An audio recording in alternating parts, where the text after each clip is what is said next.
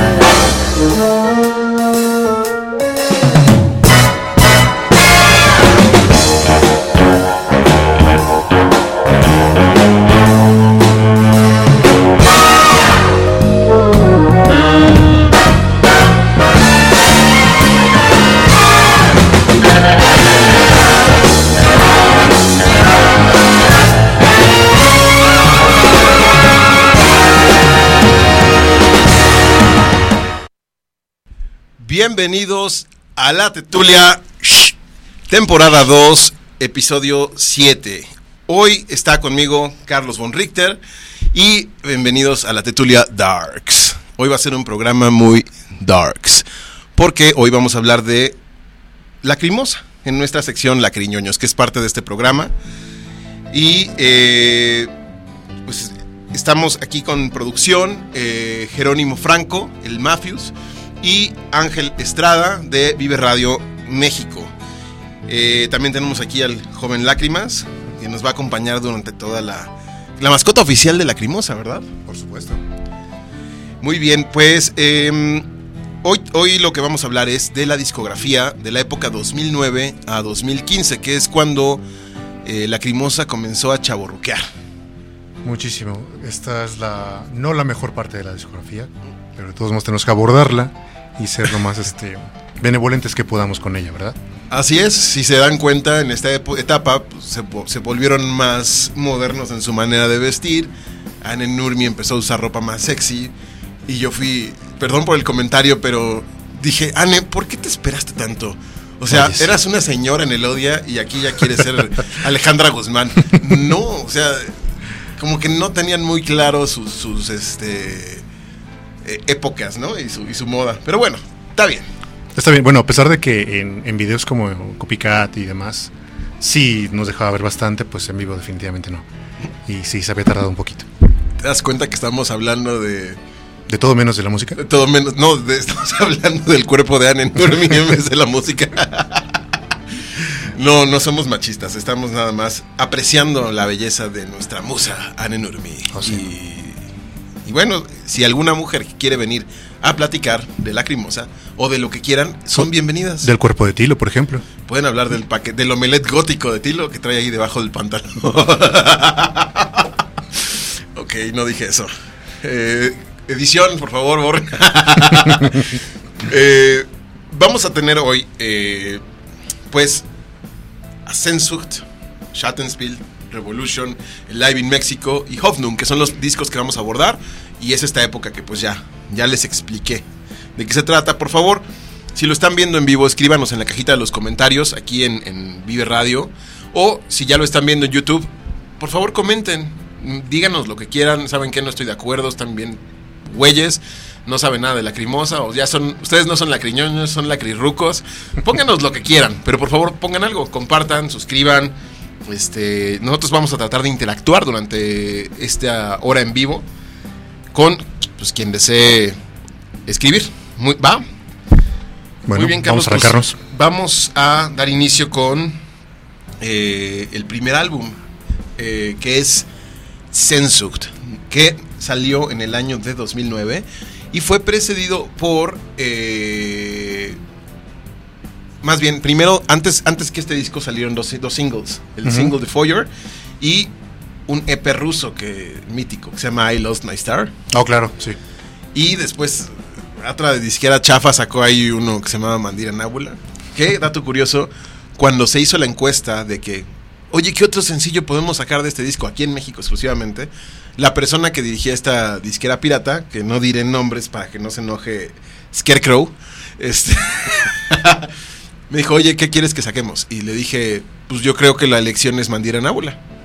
Y salió Mandira Nábula en una colección de, de puras cajitas de singles. Sí, sí, sí, la recuerdo. Se fue como el décimo single y eso fue porque yo le sugerí que fuera esa rola. Entonces, Qué buena, qué buena sugerencia. ¿eh? O sea, te debemos a ti eso. eso me entre lo otras a mí, cosas. aunque nadie se los vaya a confirmar nunca, pero bueno. Hay un, un dato, ¿no? Oye, oye, ¿tuviste la cajita? Sí, ya lo tengo. Ah, qué chido. Ya se me decoloró toda. güey. ¿Quién sabe por qué? ¿Quién sabe con qué material le hicieron? Pero ya, ahí sigue, ahí sigue. Muy bien, Sensoct. Para ti, eh, bueno, vamos a empezar rola por rola, pero dime, Sensoct, ¿se te hace un buen disco de Lacrimosa? Eh, sí, me parece todavía un buen disco de Lacrimosa. Todavía lo digo así porque creo que fue de los últimos que todavía alcanzó a rescatar eh, como con esa esencia de Lacrimosa. Con, con el formato de las canciones, con el contenido, con la complejidad que normalmente caracteriza muchas de, de sus composiciones, muchos de sus discos. Y, y sí me gusta, me gusta. eh, pero pues no es ya últimamente de los discos que más escucho. Fíjate que yo dejé de escucharlo un tiempo y ahorita lo estoy volviendo a retomar. Eh, en- durante su etapa de, de cuando salió, digo, tardó mucho en salir entre Lich Lich Gestalt y este, pasaron cuatro años.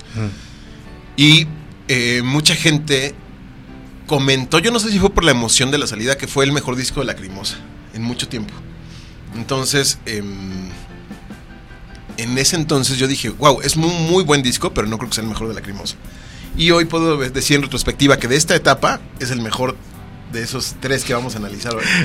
Es, el mejor, sí. para mí. Y vamos a empezar con la primera rola, Dissensor in Mir, que es un opus como en como estas óperas primas, perdón, no óperas primas, sino oberturas, Oberturas. perdón, que nos tiene acostumbrados, pero de una manera mucho más técnica, eh, alejada de pomposidad musical. Sí, muy simple, pero sí eh, funciona a manera de obertura. Me gusta, es una canción que, que me gusta, no es eh, una gran obertura como aquella de los grandes discos, pero pues creo que funciona bastante bien. Como un dato adicional, este disco no grabó guitarras, ni grabó orquestación. Todo se hizo mediante eh, caja de música. Mm, se siente. Todo fue, todo fue este sintetizador. Las guitarras se escuchan muy. mm, Muy, muy huecas. Como que muy. Muy. eh, de fondito, muy de teclado. Y la orquestación se escucha bien, pero no contrató una orquesta. Y fue una etapa que les puedo decir aquí. Dato lacriñoño. eh, en esa época Lacrimosa no estaba pasando por la mejor situación económica. Y es que a nivel mundial había un tema de, de crisis económica.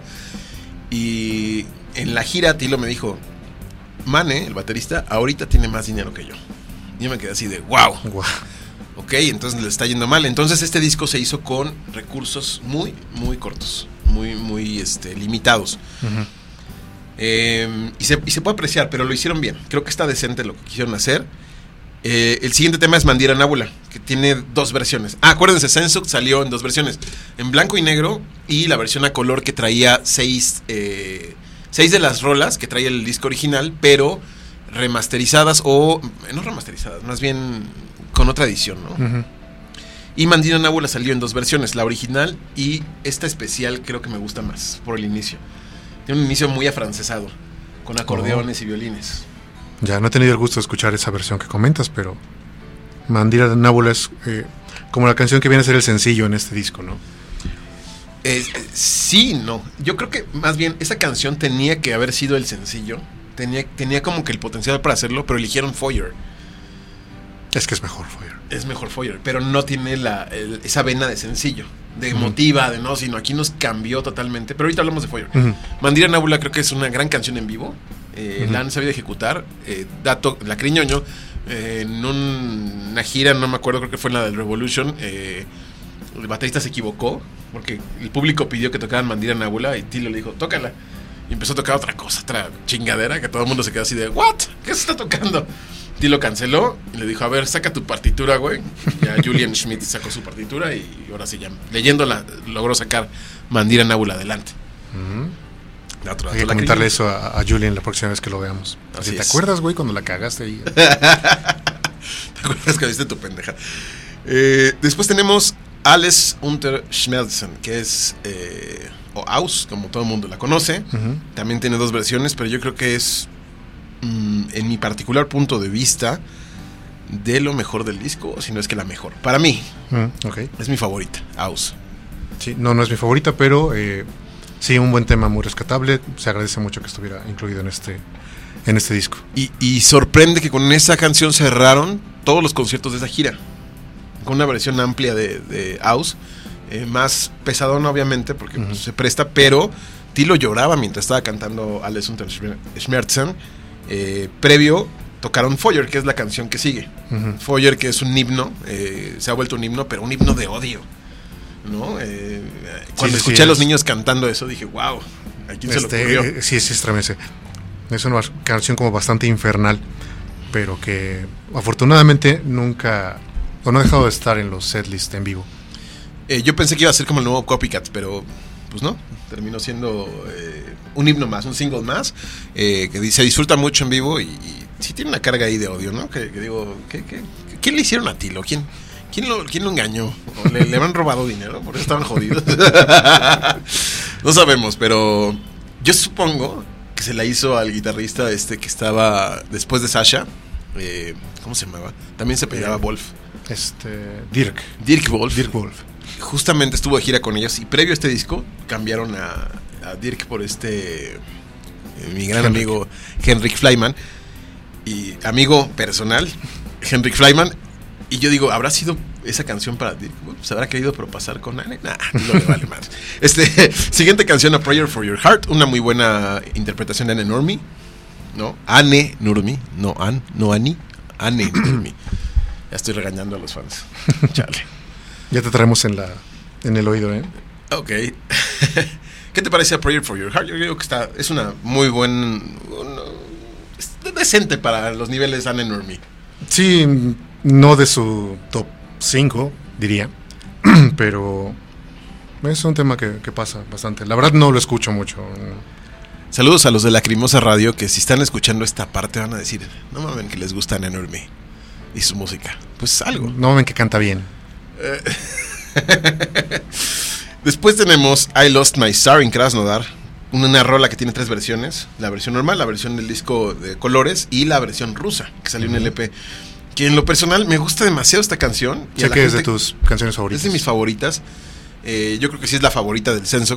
Eh, está entre House y esta. Esta es como musicalmente House, personalmente Krasnodar. Eh, se me hace muy dinámica, se me hace pasional, se me hace más visceral. Eh, en, su forma, aunque técnicamente creo que es una canción muy sencilla. Muy simple, pero sí logra el... no ofrece grandilocuencia, ¿no? No, pero sí se le extraña también esta, esta canción en vivo. Sí, yo no sé, solo se la toca a los rusos, pero está chida. Eso yo es muy alburero eso, ¿no? Solo se la toca a los rusos. Mm.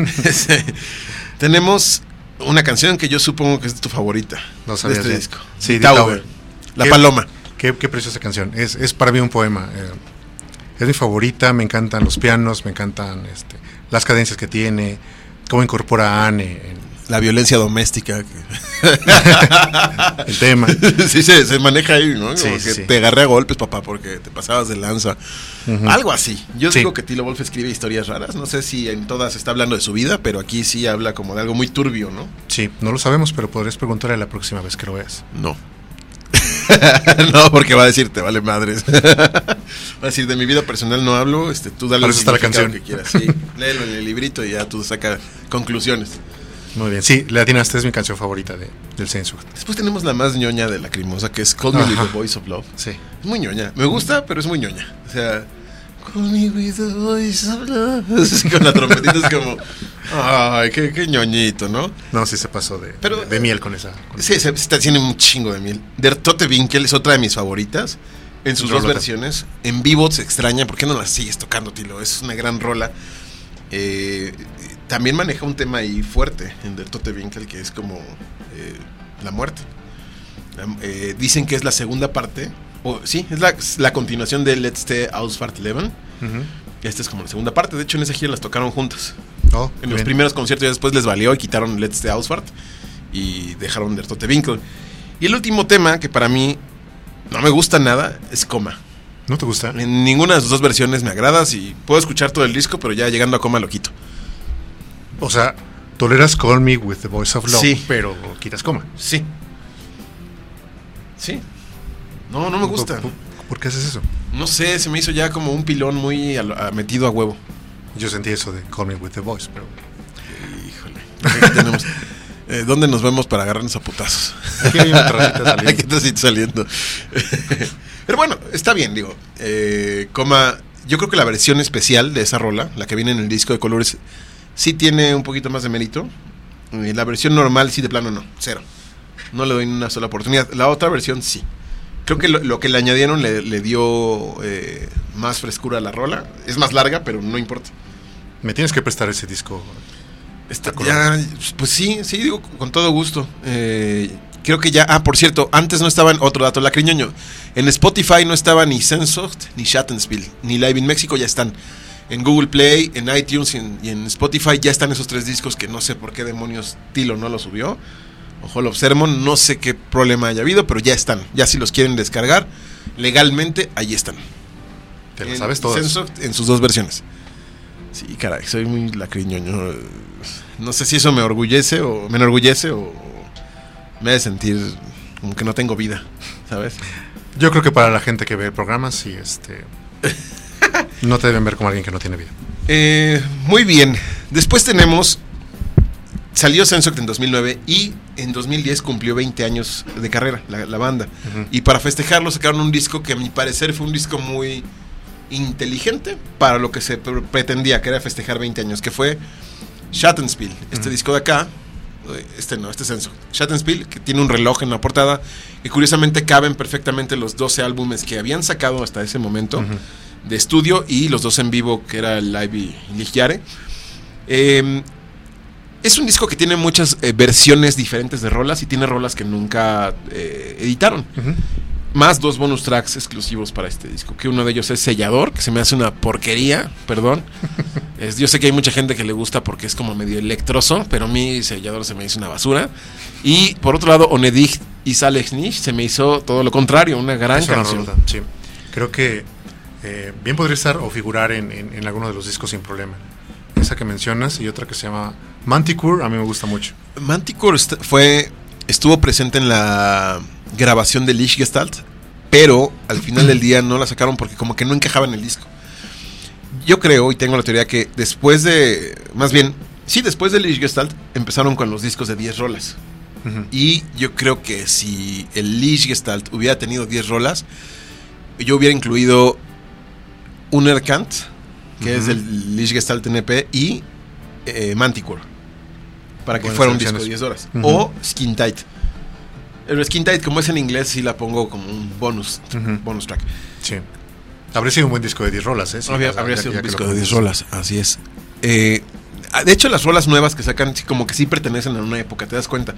Eh, del, del disco 1, porque son- es un disco doble, Shattenspiel, tenemos lo que se supone que era Clamor, que es Seleinot y Requiem, extraídas de ese cassette. Al parecer son esas menos. Ujú. Yo no sé, a mí me gustaría escucharlas en ese eh, formato, Formato. así crudo, ¿no? Así que se escuche mal grabado. Para mí tendría más valor. Tenemos dos rolas que se fueron de la sesión de Angst, que es Selen Ubertritt, Selen Ubertritt y Schulden Sune, que son rolas muy, muy de esa época, muy del goth, más crudón. Sí, muy crudo, tienes razón. Eh, No me gustan nada. Bueno, Selen Ubertritt de repente me gusta como ambient, ambient, como en un mood muy, muy, muy dark.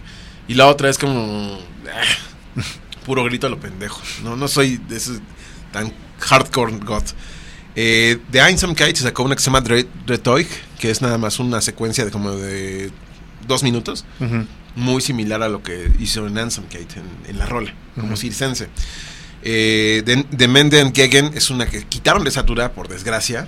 Ahí volvemos. Si hubieran sido discos de ocho rolas, se hubieran metido Alex Luge y esta. Eh, de Mende and Gegen, que se oye la voz de la mítica Judith Gruning, esta vocalista que, que participó en Angst y en Einsamkeit.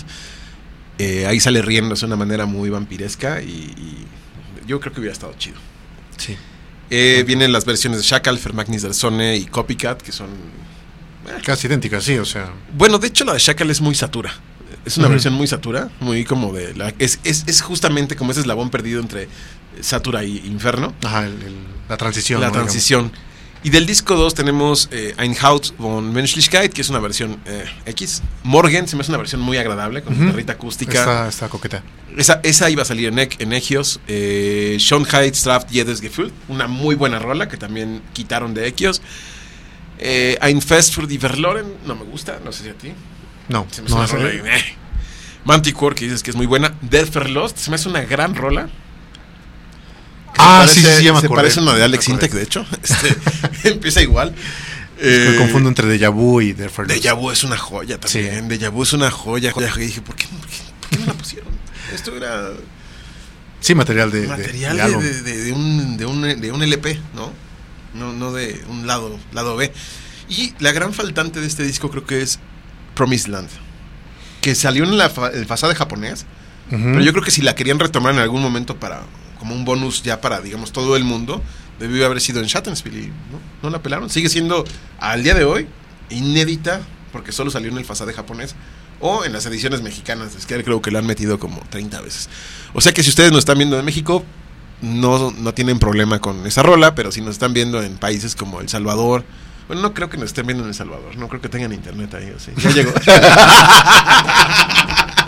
no es cierto, gente de Salvador, si nos está viendo, es un chascarrillo. Eh, pero gente de Latinoamérica, a lo mejor no conocen Promised Land, pero ya con el internet eh, en YouTube se ve, ¿no? Búsquenla, está chida. A ti no te gusta.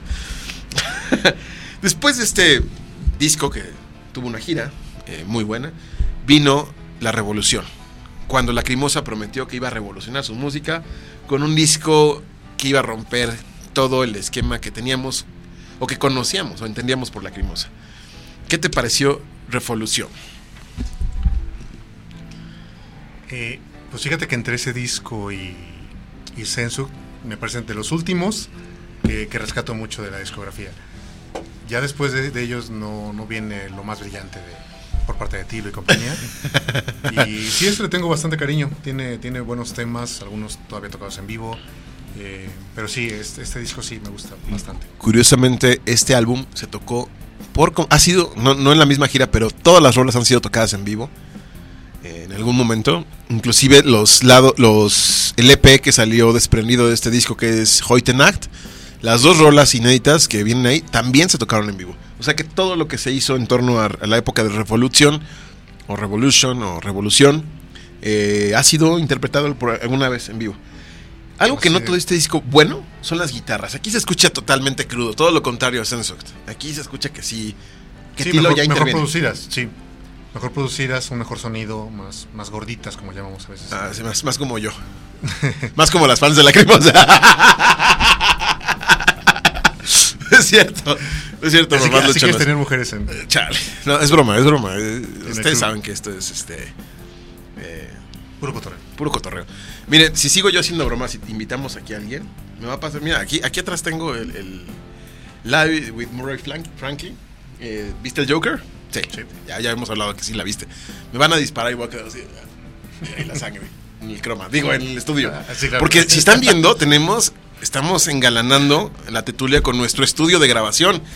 Estamos en Nueva York. Si fijan, allá atrás están los edificios.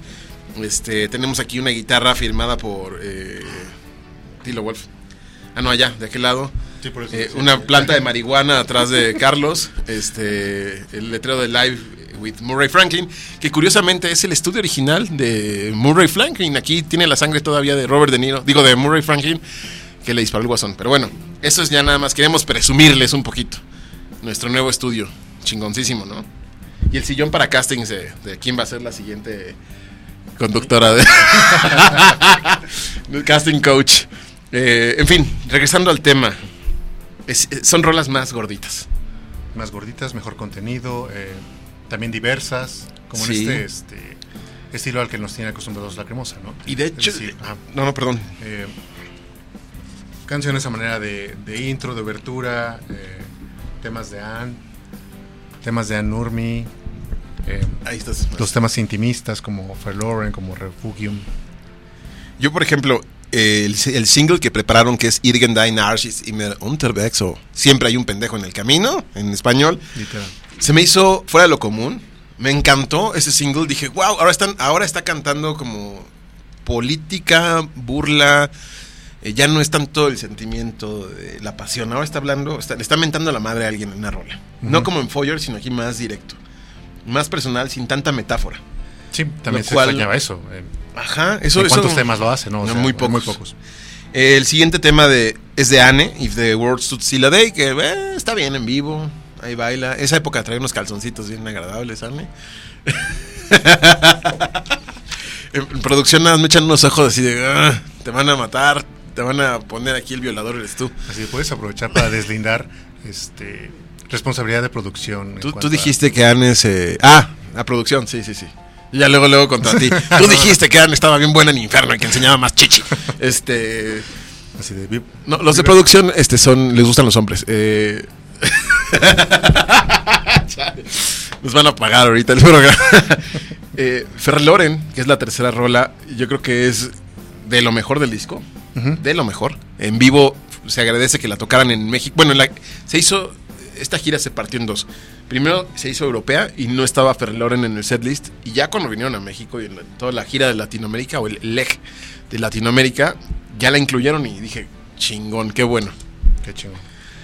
Em, This is the Night es dato lacriñoño. La rola favorita, agárrense, ¿eh? ¿de quién creen? ¿De quién crees? Pues sé que tú ya no, ¿de quién? de Tilo Wolf.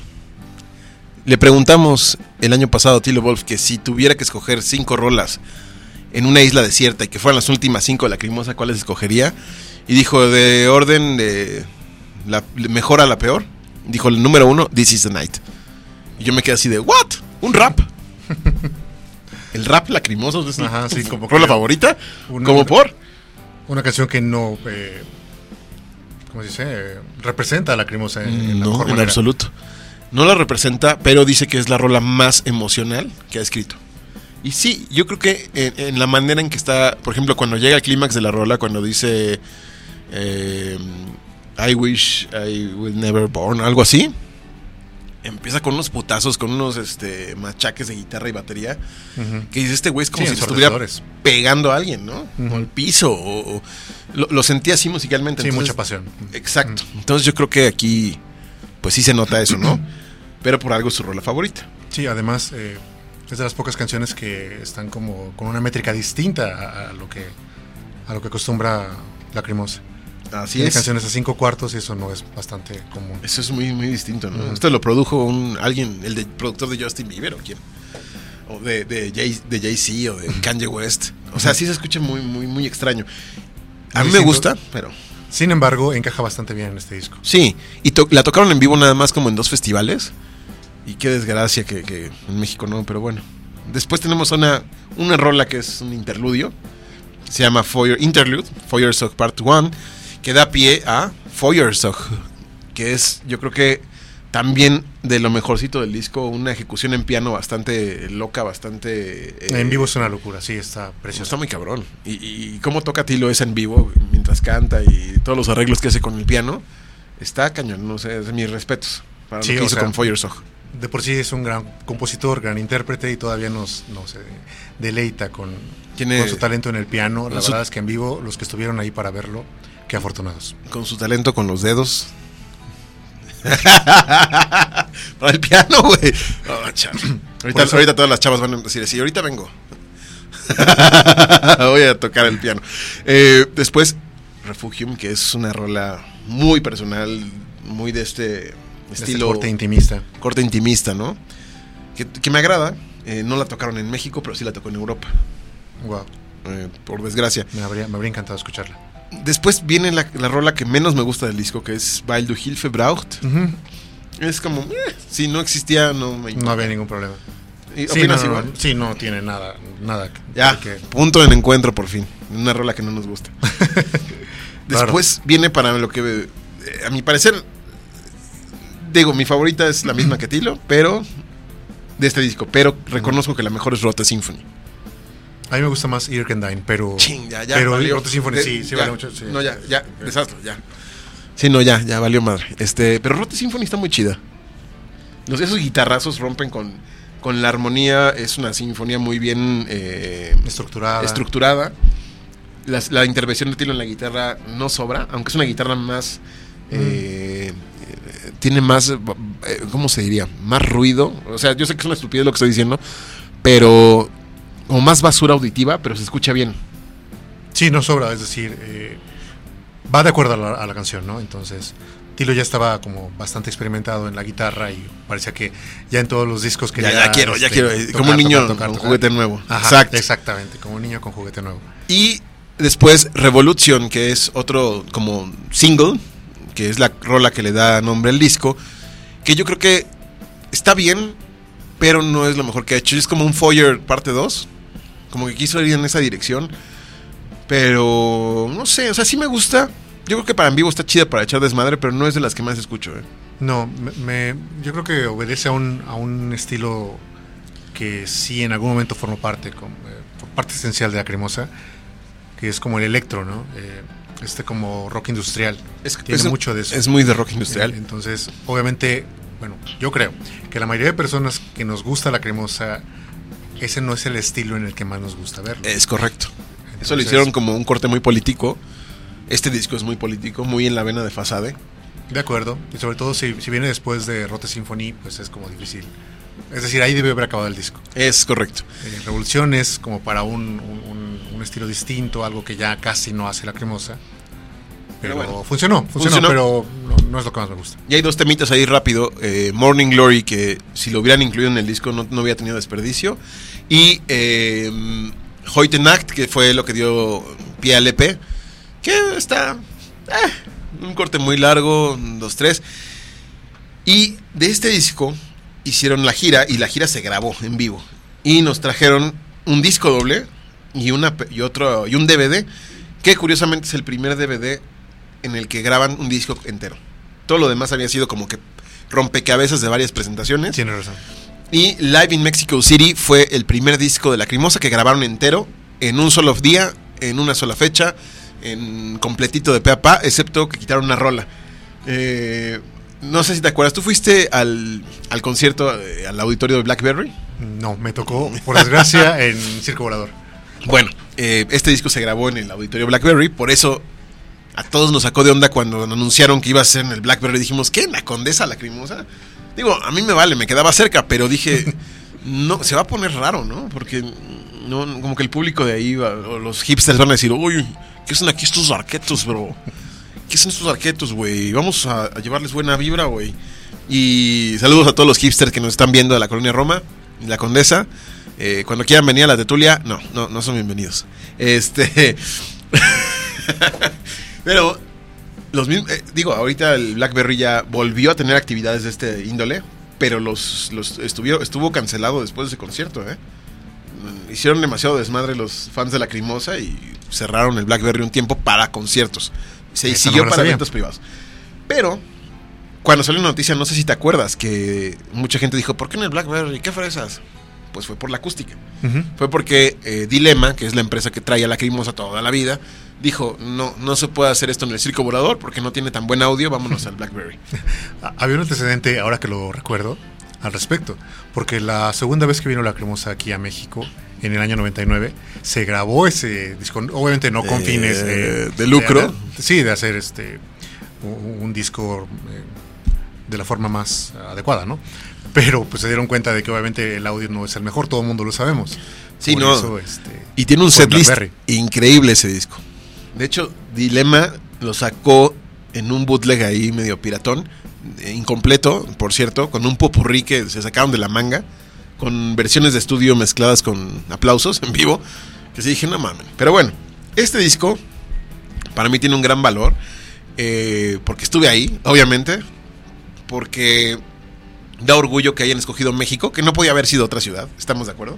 de acuerdo. para sac- sacar un disco completo, porque la energía de Revolution se tenía que ver plasmada en una ciudad que respondiera con, reciprocidad a esa energía, ¿no? Que, fuera así como garra. Entonces México tenía que ser esa ciudad elegida. Dato lacriñoño. cuando llegaron del aeropuerto, al aeropuerto de la Ciudad de México, Tilo Wolf me dijo, oye, necesito que juntes la, a todos los fans que puedas, porque vamos a grabar un DVD en vivo. Y em, tráetelos a todos. Y pues empezamos a correr la voz con todos los fan clubs y así. Y el día que, ese día llegó la Crimosa a México y volaron a Guatemala. Por eso sabíamos que venían. El día que ya oficialmente, que fue el concierto de Blackberry, que llegaron, no mames, un pedo en el... Los que fueron ese día, chiquen a su madre, no se saben comportar. Los tiraron, les jalaron el cabello, casi rompen unos vidrios ahí. La gente, la policía del aeropuerto estaba loquísima. La cara de los de la Crimosa era, si, de por sí son pálidos, yo creo que ya se veían en sus cadáveres. Y cuando le dije, oye, discúlpame, se nos salió de las manos, me dijo, no, no, no, estuvo poca madre, porque eso lo vamos a filmar y lo vamos a poner dentro en la siguiente película de la Crimosa. Y no te vuelvo a decir a ti que juntes a la gente. No te vuelvo a decir a ti porque te pasaste. No, no, no. O sea, sí, sí, sí salió como ellos querían. El DVD no tiene desprecio. La única rola que quitaron fue Ich verlasse heute Einherz, porque en el concierto se le salió el cable, creo que a Jens o a alguien. Escuchó un pum. Y la quitan. Entonces, en vez de que fueran 23 rolas, se redujo a 22. Pero nah, no hay pedo. Está, está muy chingón el disco. Eh, y el DVD también, aunque no sé por qué no lo grabaron en HD. No mamen, o sea, ya era 2000. Eh, 11. 13, güey. 13. Ya lo vieron, o sea, ya había cámaras chingonas, ya si van a vender un DVD. No mames, ya, chale. En fin, eh, si no has escuchado ese disco, te recomiendo que ya lo escuches. Es, es, es, no Pero, tiene desperdicio. nunca, nunca lo he escuchado eh, en CD o, bueno, en audio. Pero sí, este, obviamente he visto el, El, el DVD. el concierto, sí. Sí, yo preferiría que lo, te lo recomiendo que lo escuches, porque el DVD, el audio no está tan chingón. Ok. Pero bueno, Entonces aquí con las audífonos. Ese disco, esa película venía anexa en la edición especial del siguiente disco de Lacrimosa, que las, eh, salió en 2015, que es Hoffnung, Esperanza. Em, y ahí venía incluido en la versión, digamos, especial, el DVD de Lacrimosa Live in Mexico City. Y de Hoffnung, ¿qué podemos decir de Hoffnung? A ver, Carlos, adelante. Ah, yo creo que este es el disco que menos me gusta oficialmente de. Eh, ya para entonces habían sido que 25 años de carrera. Ya, ya, ese disco marcó el 25 aniversario. Ah, mira, precisamente. Eh, bueno, no sé qué artista tendrá la fortuna de a los 25 años de carrera sacar un disco. Una mierda de, que- de disco. Bueno, resumiste bastante lo que iba a decir, pero sí. Sí, no, nada bueno. No este, lo necesito en mi discografía. Rescato un tema, quizá dos de, de- de todo este disco. Muy difícil de escuchar. Muy difícil Muy de difícil porque es más de lo mismo. Es algo muy simple que se repite y se repite y se repite. Eh, digo, No- lo siento mucho, perdón, si, si alguien tiene un, una, en, en este disco una de sus canciones favoritas. Chale. Pero, Ah. Híjole, para mí es difícil tocar este disco, eh, o sea, tocar el tema, porque sí, eh, fue una gran decepción. No sé si te, te acuerdas que yo había comentado en programas pasados que Lacrimosa siempre se maneja como con trilogías. Es decir, el inicio, que es un inicio muy decente, la segunda mitad, que es muy oscura, y la tercera entrega, que es gloriosa. Angst, Einsamkeit, Satura, ¿no? Es, estamos hablando de eso. A la vez es una trilogía, pero a la vez no lo es. ¿Por qué? Porque Angst está más conectado con Inferno que con Einsamkeit. Es una intro muy decente a, esa- a esas épocas. Son trilogías por época. Entonces, Angst, Inferno, eh, Fasade, Sensocht, son, tres son cuatro discos muy decentes en cuanto a su contenido. Después tenemos La Oscuridad, que es Einsamkeit, Stille, Echios y Revolution. Son discos más eh, densos en su composición. Y después tenemos La Gloria, que es Satura, Elodia, eh, Lichtgestalt y Hoffnung. Pero yo, yo, o sea, imagínate mis expectativas, siguiendo esa lógica, Ajá. que el propio Tilo me la confesó que así era. Una lógica que solo tú entiendes, por cierto. Ok. Yo estaba acá haciendo las ecuaciones mentales. así como el meme, ¿no? Eh, pero Tilo así me dijo, es que mis discos son trilogías. Eh, Angst, eh, es, la secuela de Angst sería Inferno y de Inferno sería Fasada y de Fasada sería Sensoct. Musicalmente, no temáticamente. Dije, órale. Y en esta eh, secuencia que te digo, Satura, que es un gran disco, Elodia es un gran disco, Lichtgestalt es un gran disco, un cierre de época y Hoffnung es como... Meh. No le alcanzó. Eh, empezando por el tema que abre, que lo anunciaron con bombo y platillo, va a ser el tema más largo de la Crimosa, Montfoyer. No recuerdo bien. Y la- a- a- a- para ser sincero, sí, sí me gusta, pero es demasiado. Es demasiado de lo mismo, de secuencias. Es bonito, sí, pero no, no, no, no, no, no, no puedo estarlo escuchando muy seguido, porque se me hace demasiado lento. No sé tú qué opinas de esa rola. Bueno, para haberlo anunciado así, obviamente resultó decepcionante eh, ya escuchar el tema. Sí, es bonito, pero si duraba seis minutos, nadie se hubiera quejado. Así es. Entonces, Des- no. Después tenemos eh, lo que se pretendía fuera el hit del disco, que fue Kaleidoscope, que se, primero se tocó en vivo, o sea, lo que los que la escuchamos por primera vez fue en un festival, o sea, en un video de YouTube, en una transmisión en Alemania, y sonaba muy cabrón el inicio, esas baterías de taca taca tan, taca taca tan, con la orquesta, dije, wow, en el momento que escuché eso, dije, Ujú. es la mejor rola de la Crimosa. Pero conforme avanzó el tema, dije, güey, qué hueva con sus, sus puentes musicales. El coro como que me deja un coitus interruptus, sinceramente. Demasiado largo para lo que se pretendía y pudo haber sido las mejor, de las mejores rolas de la Crimosa y la cagaron. Sí, no, la verdad es un tema que me, me aburre bastante. Unterwelt eh, mm, está en la vena de Foyer Revol- eh, Revolution, pero Unterwelt ya es. Ya, ya, ahí sí es cuando ya, güey, ya, tilo. Ahí sí es como, güey, ya. De hecho, usaron eh, los gritos de Live in México cuando están cantando la de Irgen Dein Arch y Simmer Unterwelt, el hey, para construir la- la- el coro de Unterwelt. Mm, Buen dato, la criñoño. Buen dato lacriñoño. Eh, y que no resulta como que muy. eh, eh, es un tema meh. En el cuarto lugar vino la rola que vino a ser el single. Que le dijo a Kaleidoscope: quítate, tú no sirves. Y es de un becante farbe, el color desconocido. Para mí es mi rola favorita de este disco, o la única que, que vale la pena del disco, así como el top. No sé, tú qué opinas. No, pues es que ya lo que yo opino es muy poco. Mejor descósete con esta canción.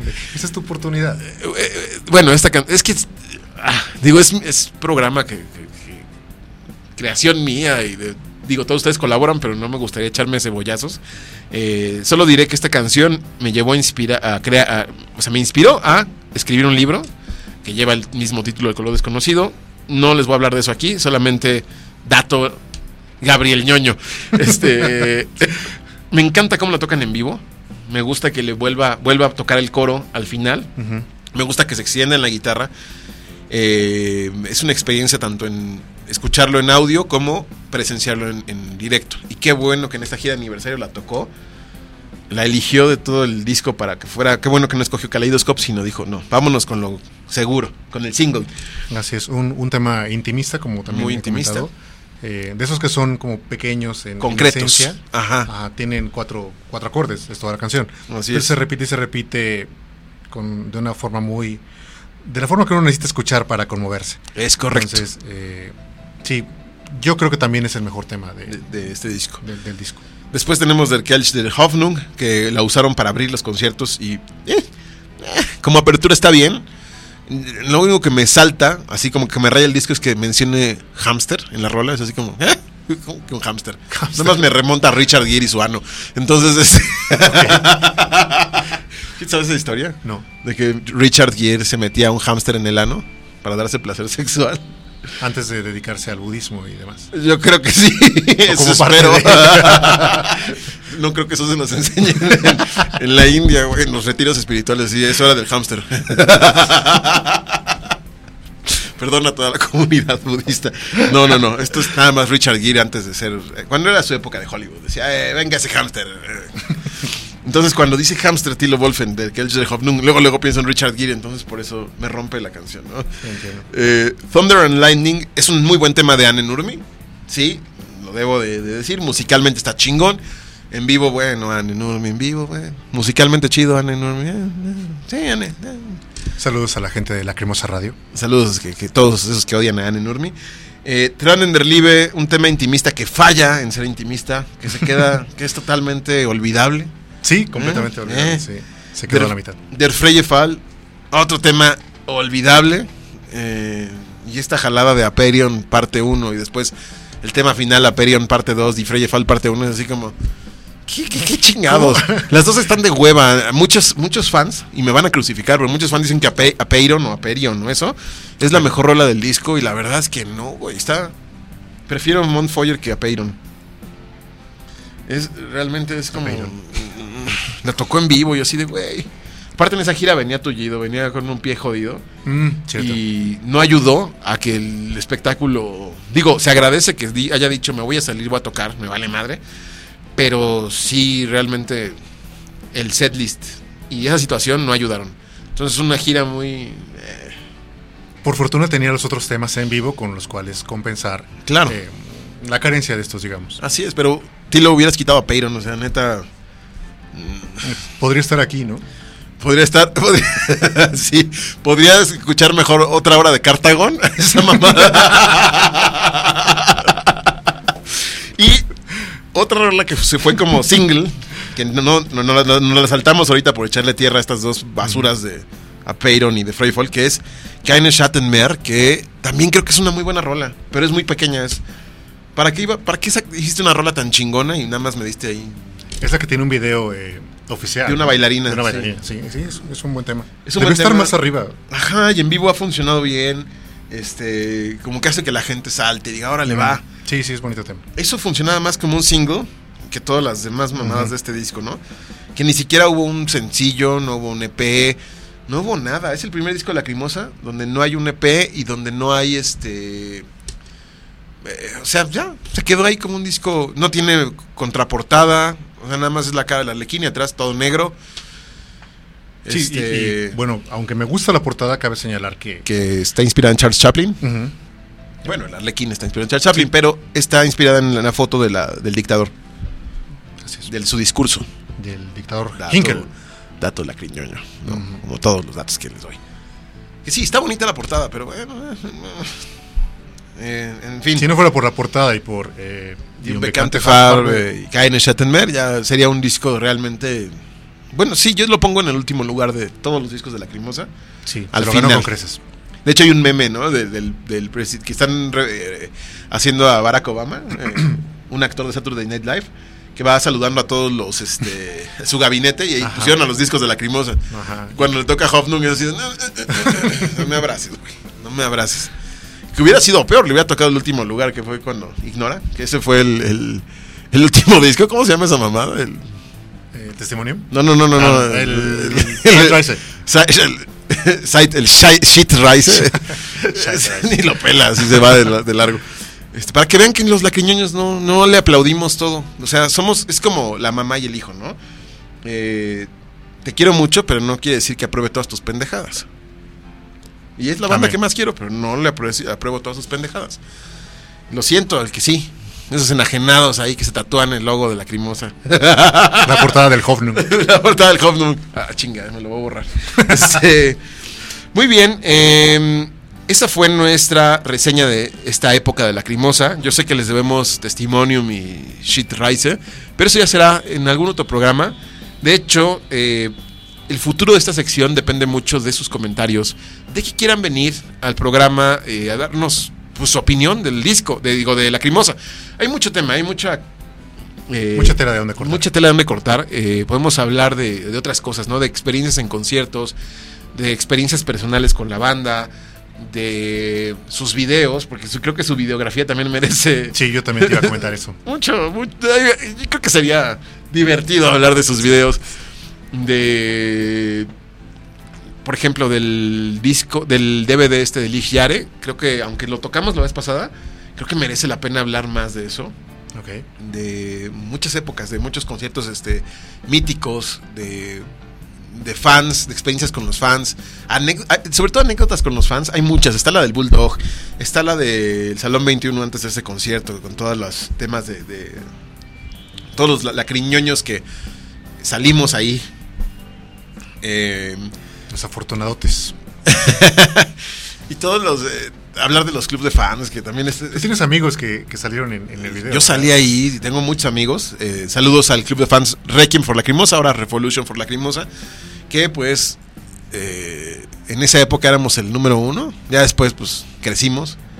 No como los de otras fan clubs que pues, siguen ahí ya todos huevones con tres hijos de diferentes esposas y siguen ahí teniendo su fan club, ¿no? Y siguen queriendo tener la aceptación de sus seguidores. Y, ay, sí, el líder, el administrador. Güey, nada más te toca rear gente, nada más. Y, que te regañen y te culpen de todo. Eso es ser administrador, yo lo fui. y necesitaba mucha atención en esa época. Y, y créeme que no ligas tanto como parece. ¿eh? Yo de mi fan club me habré dado. ¡Ah, no es cierto! Ay, ya tiré esto. este, no, no, a nadie, a nadie. Eso no, se dice. No me acuerdo. En fin, eh, escríbanos, eh, por favor, métanse a YouTube. Este video sale mañana, eh, ya con eh, un poquito más de edición. Digo, la edición de Vive Radio es muy buena, es mucho más decente que todo lo que habíamos hecho previo al programa pasado. Eh, tenemos ya este esa fabulosa escenografía donde nos asomamos y vemos a Nueva York y podemos gritarle Trump, jódete. Desde aquí, ahí está, ahí se ve el edificio Trump, por ahí está. ¿Sí es Nueva York, güey? Producción, ¿sí es Nueva York eso? ¿O es Dubai? ¿O ¿Qué, qué chingados? No sé. Que iba Woody Allen. Ahí va Woody Allen. Wow. Acabo de ver. Mándale un saludo. Dile que, que- que cómo le hizo para darse a su hija. Este. es cierto. Em, Pero sí es cierto. pero sí es cierto. Sí es cierto, no es cierto. Em, muchas gracias por habernos eh, acompañado una semana más. Gracias, Carlos, por este, aguantar mis comentarios. Gracias a ti. Y por interrumpirte tantas veces, perdón. No, no está bien. Este, Ojalá esté la próxima vez también aquí. esperemos que los demás sigan aguantándome. Este, vean los siguientes programas, suscríbanse a Vive Radio, suscríbanse a el grupo de Facebook Alumnados de la, Tetul- de la Tetulia. Ahí van a ver, eh, pueden subir memes de nosotros, eh, interactuar, burlarse de nosotros, por favor, tengan toda libertad. Nosotros no tenemos el ego tan inflado como para decir, no, no se burlen de mí, eh, búrlense, hagan memes. Eh, suscríbanse también a la página de la Tetulia, la Tetulia TV. Eh, aquí van a aparecer también los nombres de los que participamos en el programa. Eh, suscríbanse al canal de YouTube, denle like, eh, campanita, compartan con sus amigos. No, este, este programa no es exclusivo de Lacrimosa, pero tenemos esta sección. Porque es nuestra banda favorita. ¿Y quién, nos, quién dice que no se puede hacer eso? Nos vale madres. Nuestra producción es muy abierta. Es fanática de los hombres. Digo, aquí somos en una apertura realmente. Somos inclusivos. Este, si ellos son gays, no- bienvenidos. Si, amiga, tú este, te gusta los pepinos, bienvenida. Este, mejor me callo. Todos bienvenidos. Charca de Noé. Este, y pues ya, denle like, suscríbanse, por favor. Y síganos en nuestras redes sociales, ¿no? Comenten. Nos vemos el siguiente eh, el siguiente martes, no sé, porque es el concierto de Ghost y a lo mejor no vamos a estar por aquí, pero a lo mejor el miércoles nos vemos. Ya les iremos diciendo gracias a Jerónimo y o en el Mafius y Ángel en los controles, eh, en cabina, por eh, estarnos eh, ayudando a que esto sea decente, ¿no? Y No lo consiguieron, por cierto. no lo consiguieron. No, sí, sí, sí. sí. O sea, ve, ve la producción que se rifaron. Ah, o sea, sí, claro. eh, estuvieron ayer este, poniendo los ladrillos, eh, trajeron la guitarra, le dispararon otra vez a Robert De Niro para que la sangre se viera real. ¿La guitarra Entonces, de qué lado estaba? La guitarra está de tu lado, junto a la planta de marihuana. Es, es correcto, es correcto. Y bueno, nos vemos en el siguiente programa. Muchas gracias a todos. Buenas noches. Soy Gabriel, Carlos. Bye. Tetulia. Shh.